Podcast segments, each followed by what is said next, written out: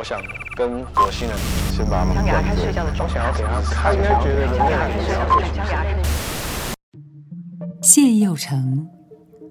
主要从事新媒体创作的艺术家谢佑成，经常透过视角上的错觉，让观众产生察觉上的误差，模拟出影像质感。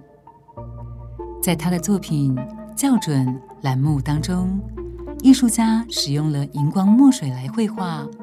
模拟出投影机失去讯号时的画面；而在作品《像素与星丛》里，则是运用液晶荧幕发光的三原色原理，透过红、蓝、绿三色荧光色笔涂抹墙面，